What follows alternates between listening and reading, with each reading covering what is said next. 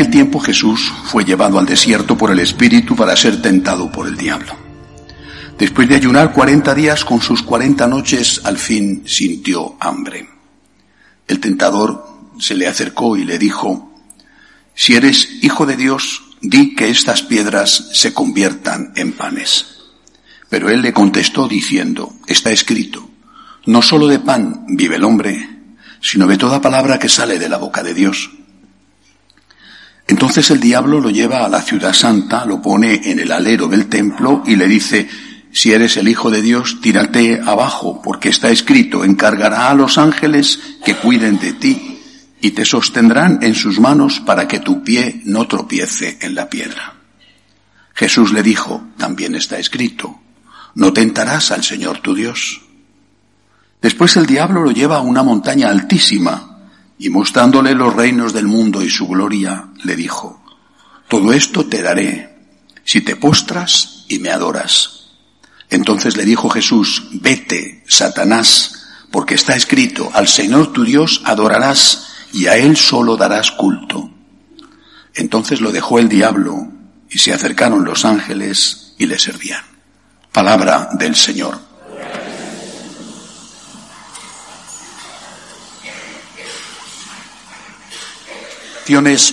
Las tentaciones, como vemos y empieza el Evangelio así, son permitidas por Dios. El evangelista dice que fue el Espíritu, el Espíritu Santo, el que le lleva al desierto y permite que el demonio le tiente. Eso es lo primero que hay que saber. Una vieja fórmula de teología moral dice que una cosa es sentir y otra cosa es consentir. ¿Eh? No somos responsables de las tentaciones, somos responsables de caer en las tentaciones. Pero, pero, bueno, pues quizá un niño no sepa, pero un adulto sabe. ¿eh? Sabes que, por experiencia, eres más sensible, más frágil en determinadas situaciones, y lo que tienes que hacer es evitar las situaciones, ¿no? El que evita la tentación, evita el pecado se pone siempre ese ejemplo, yo lo, lo escuché cuando era un adolescente, vas a pasar al lado de un perro que muerde, el perro está atado con una correa de un metro, no pases a medio metro, pasa a uno y medio o a dos, ¿eh? porque el perro muerde. El que evita la tentación evita el pecado. Que no se pueden evitar todas, ¿eh? porque las tentaciones vienen. ¿eh? Y además vienen, fijaros, a Jesús le vienen después de 40 días de ayuno. Bueno, cuando estás débil, cuando estás cansado, cuando te duele la cabeza, cuando llevas ya mucho tiempo aguantando una situación, esos son los momentos en que el demonio, que lo sabe, eh, como dice un salmo, como león rugiente, ronda buscando a quien devorar. Evitemos las tentaciones y evitemos las circunstancias en la medida en que podamos evitarlas. Vamos ahora a, analizar rápidamente, porque dará para muchísimos, lo aseguro, las tres tentaciones. La primera, no solo de pan vive el hombre. Creo que es la tentación en la que lleva cayendo la iglesia desde hace muchos años. ¿Por qué? Porque, lo dice Jesús, el hombre también necesita la palabra de Dios. Hemos olvidado que somos cuerpo y alma. Jesús no dice que el hombre no vive de pan, Dice, no solo de pan, sino de toda palabra que sale de la boca de Dios. Considerar que la labor de la iglesia, la única labor de la iglesia o la principal labor de la iglesia es hacer obras sociales es ignorar cómo es el hombre. He leído esta mañana que ya las últimas estadísticas dice que Brasil, Brasil, una nación que era profundamente católica, ya los católicos están a punto de ser desbordados, superados por los protestantes, las sectas. ¿Por qué? Muchos de vosotros no habéis estado en América, la mayoría, me imagino alguno quizás sí. Bueno, cuando vas a América, yo mm, me la he recorrido de arriba abajo, eh, cuando vas a América te sorprende ver que hay una iglesia muchas veces colonial, preciosa, bueno, y en esa misma aldea, pueblo, hay 10, 12, 20 capillas que a veces es un garaje, ¿eh? capillas protestantes. Eh, recuerdo una vez en una localidad turística de Guatemala, el mercadito con los indígenas que vendían sus cosas, sus ropas pintorescas de colores, sus cosas de decoración muy bonitas, muy pintorescas. En prácticamente todos los puestos, los indígenas tenían conectada la emisora de radio protestante. No tenían conectada la emisora de radio católica, la protestante. ¿Por qué? ¿Por qué? Solo hay una explicación. Les hablan de Dios les hablan de Cristo.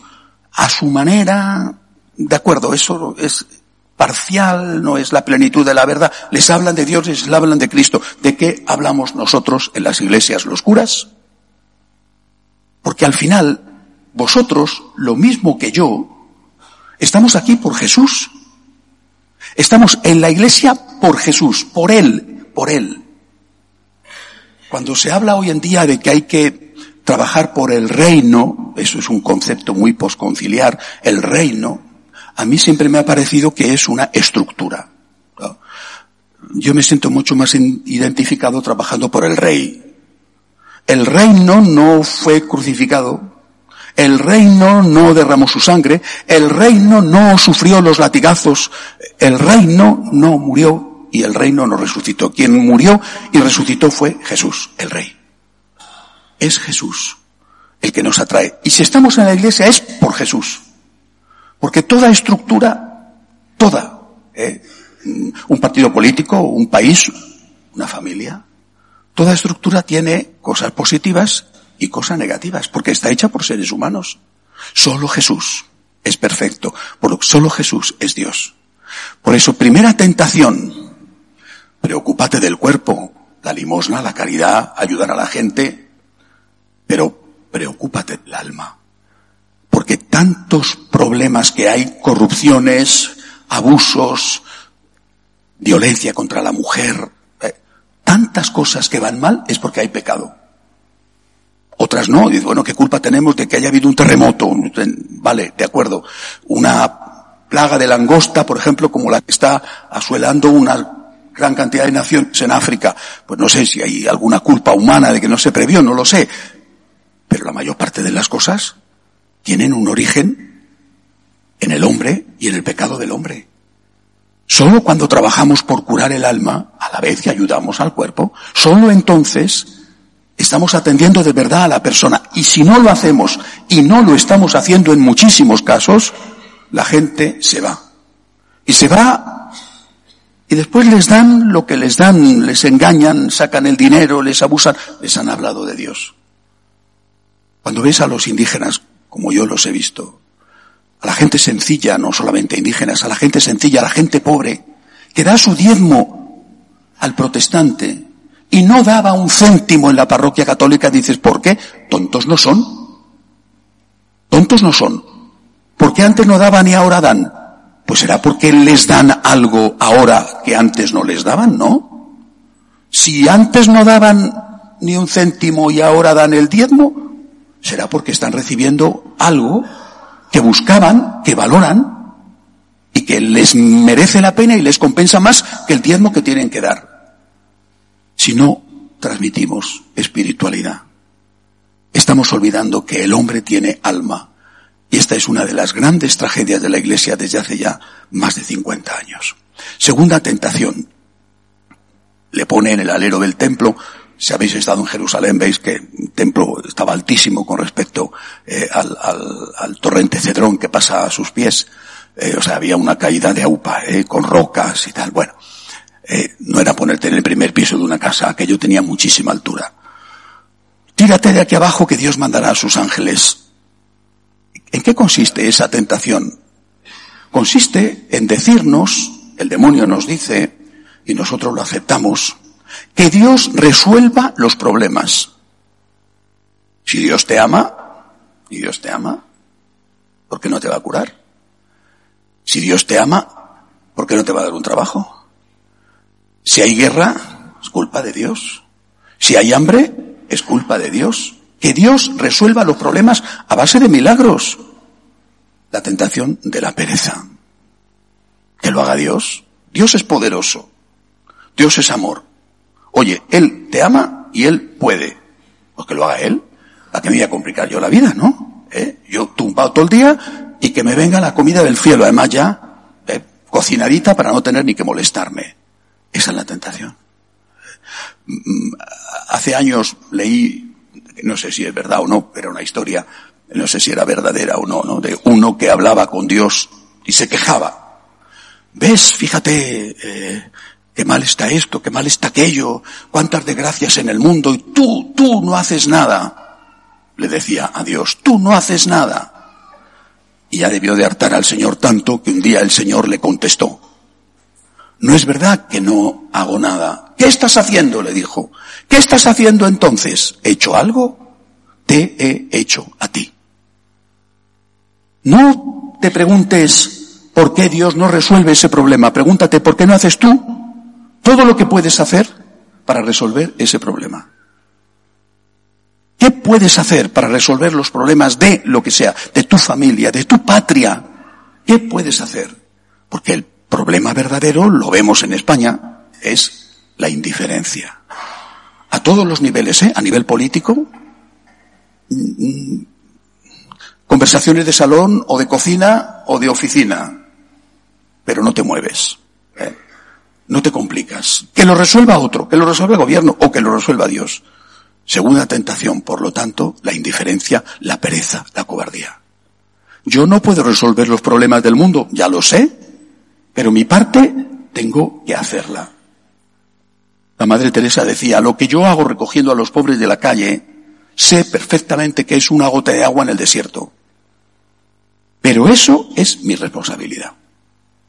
No puedo recoger a todos los pobres del mundo, pero ese que puedo recoger, esa es mi responsabilidad. Y de eso tengo que dar cuentas a Dios. Tercera tentación, cuando le sube ahí a la montaña altísima, bueno, y ve todos los reinos del mundo, el poder, el honor, el dinero. Si me adoras, te daré todo esto, porque todo esto es mío. Y Jesús responde, solo a Dios tienes que adorar. ¿Cuál es la tentación?